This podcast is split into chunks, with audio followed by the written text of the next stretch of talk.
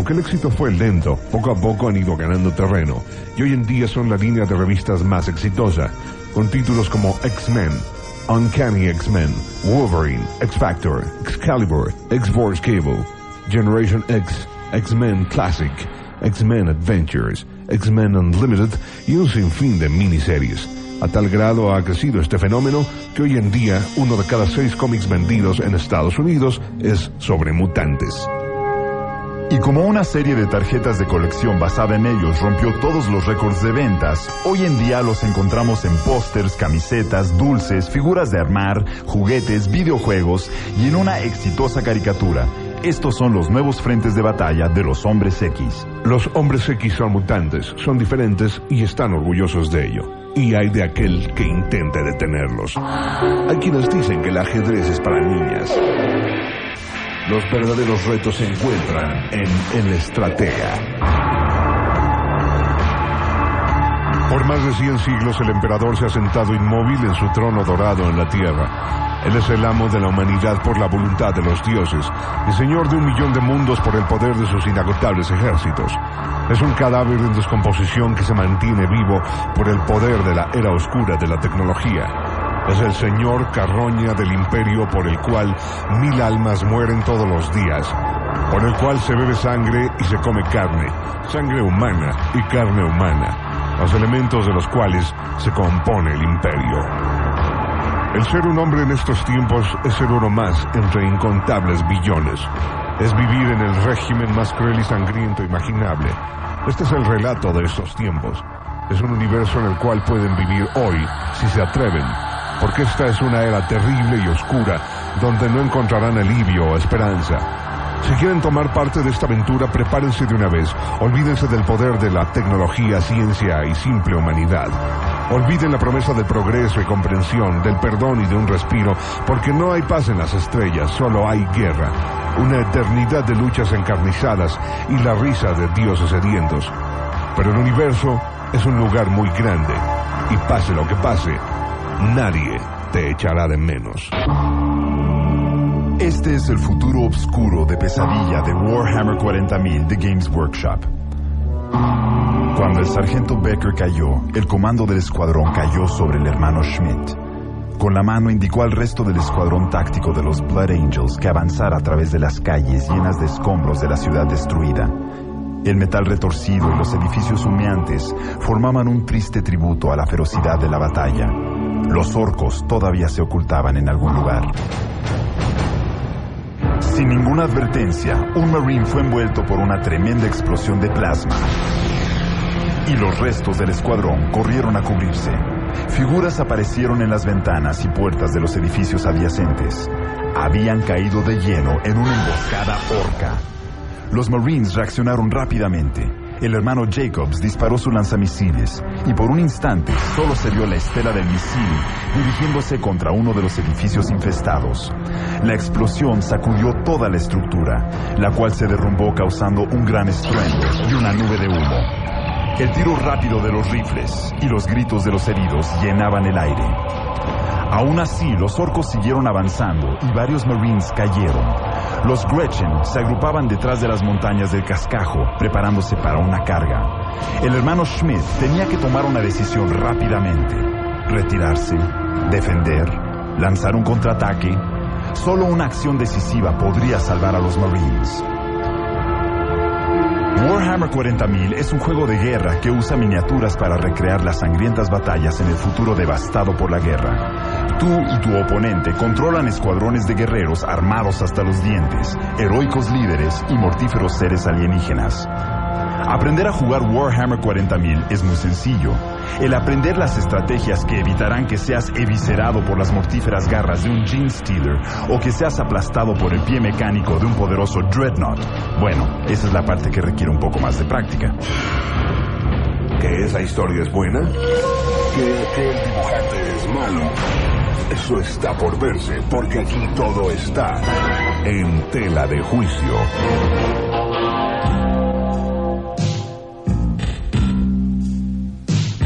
acción, aventura, suspenso, ciencia ficción en su forma más pura. Así es como la mayoría definiría el universo del cómic. Pero no todos saben que aquí también hay cabida para las personas normales, para los seres comunes y corrientes que pueden ser tan interesantes como la más fantástica de las historias.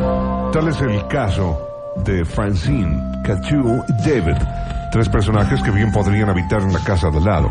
Tres personas tan comunes como especiales, tres extraños en el paraíso. Strangers in Paradise de Terry Moore es un cómic singular, un caso excepcional dentro de esta industria dominada por los superhéroes.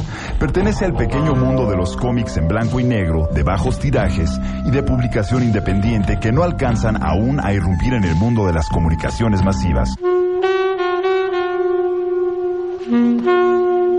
Terry Moore nos habla de una historia de amores y desamores, de sucesos cotidianos, normales y mundanos, de sueños comunes pero lo hace con tal franqueza y maestría que el lector no sabe si sentirse partícipe de este drama que cualquiera podría vivir o como un intruso en una intimidad tan real como la de cualquiera de nosotros.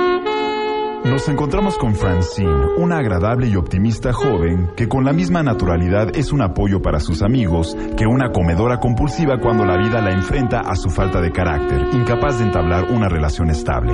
Vemos ahora a Catherine Chovansky, Cachú para sus amigos, una furibunda feminista enojada con el mundo, quien defiende su independencia a un alto precio, dejando en el camino amistades, oportunidades y hasta su dignidad. Una persona como tantas que conocemos, que podría ser feliz y agradable si tan solo se diera una oportunidad. El cuadro lo complementa David, un joven estudiante quien conoce a las amigas y quien sutil pero insistentemente se insinúa en sus vidas. Esto y más es lo que hace The Strangers in Paradise, una serie altamente recomendable, que es además fácil de conocer, ya que a la fecha existen solo una miniserie de tres números, recopilada en un volumen, y dos números de la serie regular. Tan reales personajes y tan entrañables situaciones en solo cinco números es testimonio del talento del autor, que al igual que en la vida, nos presenta cada día algo que no por mundano deja de ser trascendente. Estamos tan lejos de donde venimos que a veces me pregunto si lo veremos de nuevo. Es verdad lo que dicen, nunca puedes regresar a casa. No puedes estar siempre cálido por dentro, porque en el amor somos como huérfanos, extraños en el paraíso.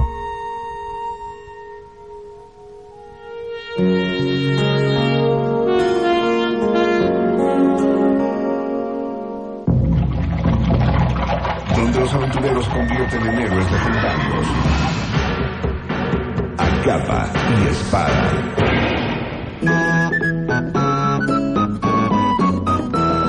Sir Wilhelm Slade Van Reis trepaba trabajosamente por la ladera de la montaña, reflexionando amargamente en su suerte. No sé, murmuraba por lo bajo. Esto de ser un caballero no es tan divertido como parecía al principio. No puedes cometer ni siquiera un pequeño error. De acuerdo, me pasé un poco, pero si no puedes relajarte y pasar un buen rato después de tres interminables meses en el campo de batalla, hasta las orejas de orcos y flechas, ¿cuál es el caso entonces de ser caballero? ¿Cómo iba yo a saber que era la hija del mariscal? Finalmente, el caballero llegó a una saliente y se sentó a recuperar el aliento. El frío de la montaña había penetrado su armadura y se había sentado firmemente en sus huesos.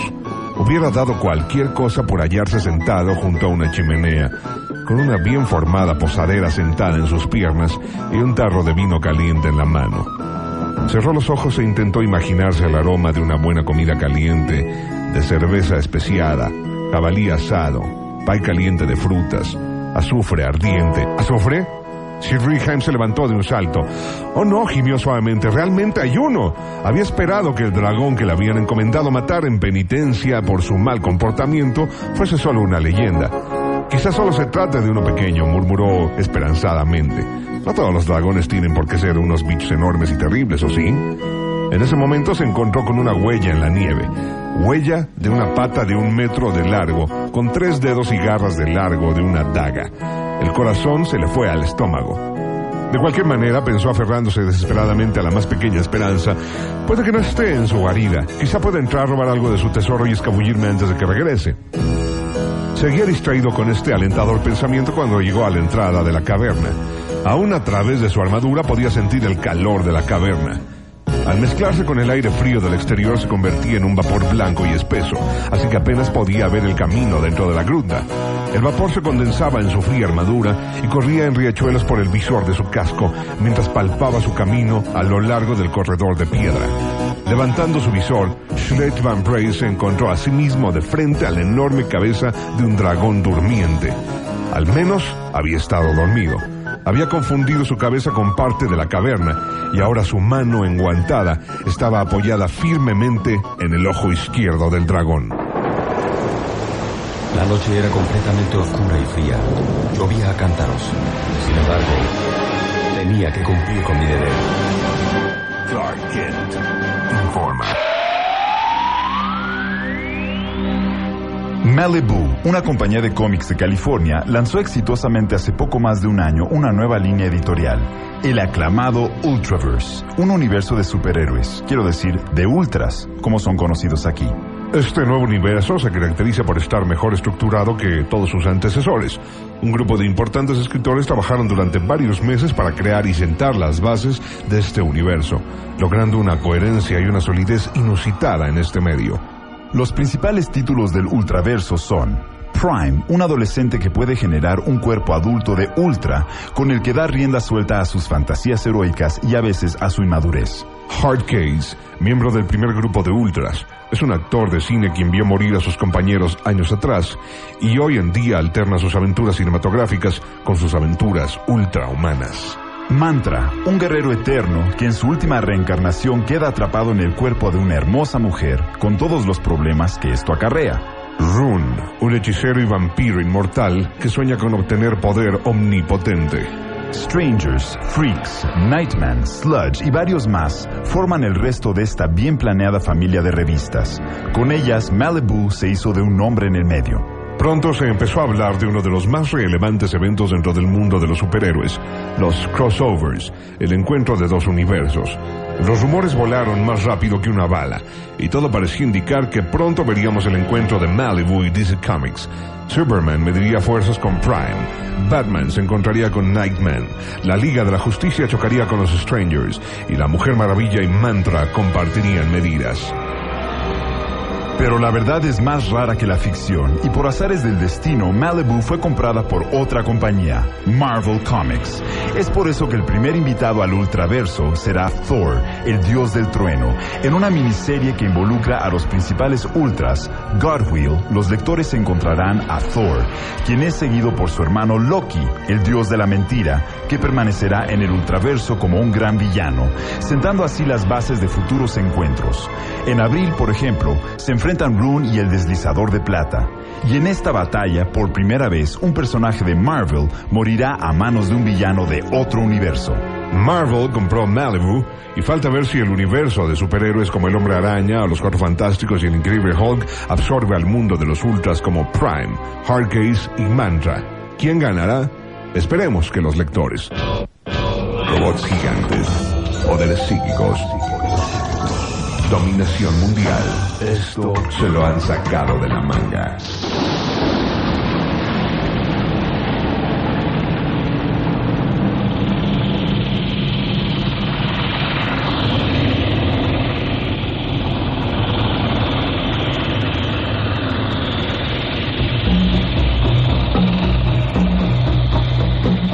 La animación de Akira causó sensación en el occidente, y con razón, con poco o ningún conocimiento en el género de la animación japonesa. Los críticos asumieron que esta sorprendente caja de sorpresas era única. Esta producción prueba de una manera contundente que las caricaturas no solo son para niños. El ritmo es tan acelerado como el de cualquier video de heavy metal y la historia está atiborrada de situaciones e ideas que mantienen a la audiencia en el borde de los asientos durante toda la película. Kaneda y su banda son rivales de otras pandillas motociclistas. Como la mayoría de los adolescentes de las calles de Neo Tokio, son violentos, están aburridos, desmotivados y carecen de conciencia social, pero su lealtad para su grupo es fuerte. Cuando el amigo del orfelinato de Kaneda, Tetsuo, tiene un accidente en motocicleta, intentan ayudarlo, hasta que un grupo armado que obviamente no viene del hospital aparece y se lleva a Tetsuo. Mientras tanto, un hombre herido corre por las calles perseguido por la violencia y muere en una granizada de balas para salvar a un niño con la cara de un anciano. Tetsuo revive las experiencias más extrañas de su vida en el hospital, donde las pesadillas de su niñez y otras inusuales ocurrencias empiezan a afectar su salud mental. Escapa e intenta regresar con sus amigos a su antigua vida, pero sus nuevas experiencias parecen haber despertado algo oscuro y mortal y desatan en él poderes que nadie sospechaba que pudiesen existir. Mientras tanto, Caneda se encuentra envuelto en una red de terrorismo e intriga política, mientras intenta conquistar a una chica que conoce en una de las casi continuas manifestaciones en las calles de Neo-Tokio. En cuartos oscuros, hombres en trajes negros juegan con el tiempo, la vida y la muerte. Y en una bóveda subterránea, Akira yace esperando a ser despertado. Los sucesos personales y políticos se van entretejiendo y forman clímax menores que llevan a la confrontación final entre el ahora monstruoso Tetsuo, su antiguo amigo Kaneda y el misterioso Akira. Neo-Tokio está a punto de renacer, pero el nacimiento es una experiencia casi tan violenta y cataclísmica como la muerte, y la anterior destrucción de la ciudad parece que será repetida cuando Akira desencadene finalmente su poder en el mundo. Esta maravilla cinematográfica la pueden encontrar en Quest Hobbies o en Comics S.A.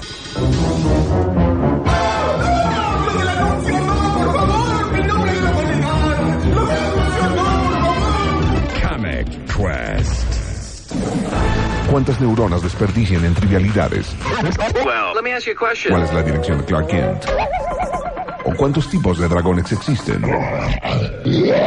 Averigüen estas y otras trivialidades en la, la- la trivia.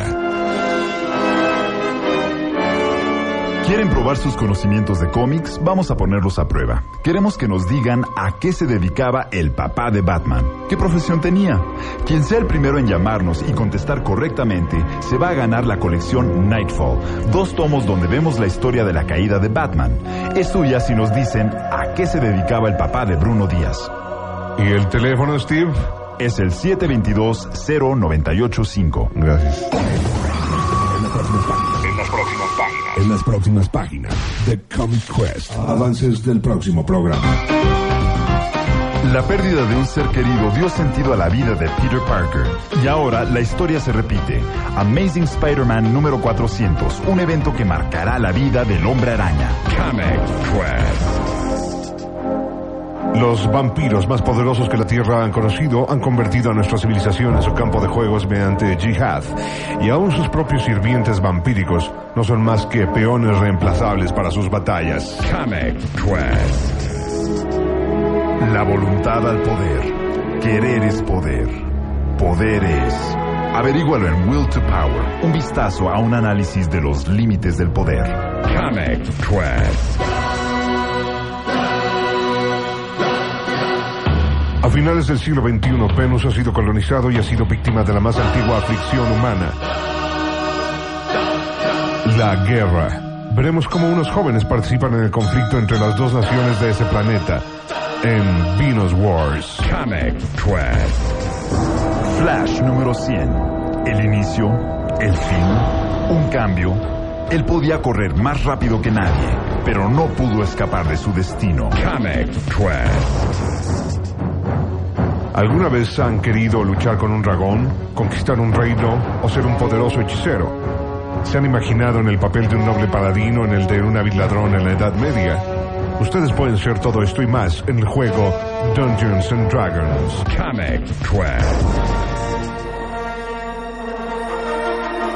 La épica espacial que hizo historia en cine marcó una época y creó miles de aficionados. Star Wars repite la hazaña en su encarnación en cómics. Que la fuerza esté con ustedes. Comic Quest. Aprenderemos cómo los trágicos eventos del 2011 al 2018 fueron vitales para forjar el mundo de sombras de Shadowrun. Comic Quest. Conoceremos a uno de los más agradables personajes que han aparecido en los cómics. Bone, un pequeño ser que junto con sus primos vive en extrañas aventuras en un bosque fantástico. Comic Quest. Ejércitos fabulosos se enfrentan entre sí en un mundo de fantasía dominado por la guerra en Warhammer, el juego que les permite pelear batallas increíbles en la mesa de la cocina. Comic Quest. Spawn, El cómic más popular de la década. Spawn. Un mercenario que regresó a la vida. Spawn. Todo un fenómeno del cómic. Comic Quest. Descubran el horror que les observa del otro lado del espejo y enfréntense a la parte oscura de su ser. Ahí se encuentra un sediento vampiro intentando liberarse. Eso es Vampire. Comic Quest. Estos fueron algunos avances del próximo programa de Comic Quest. Comic Quest es una idea de Comics S.A. y Quest Hobbies. El guion de Carlos Tron Pérez, Gustavo Martínez, Miguel Ángel Alceda, Jorge Alfaro Marroquín y Rubén Suárez. Las voces Esteban Silva, la realización de Martín Hernández y Roberto Riverol. Nos vemos el próximo lunes en punto de las 9 de la noche en una edición más de Comic Quest.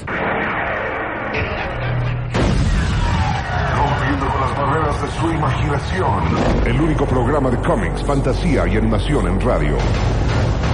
Comic Quest. Comic Quest es una producción de Z Audio para Radioactivo.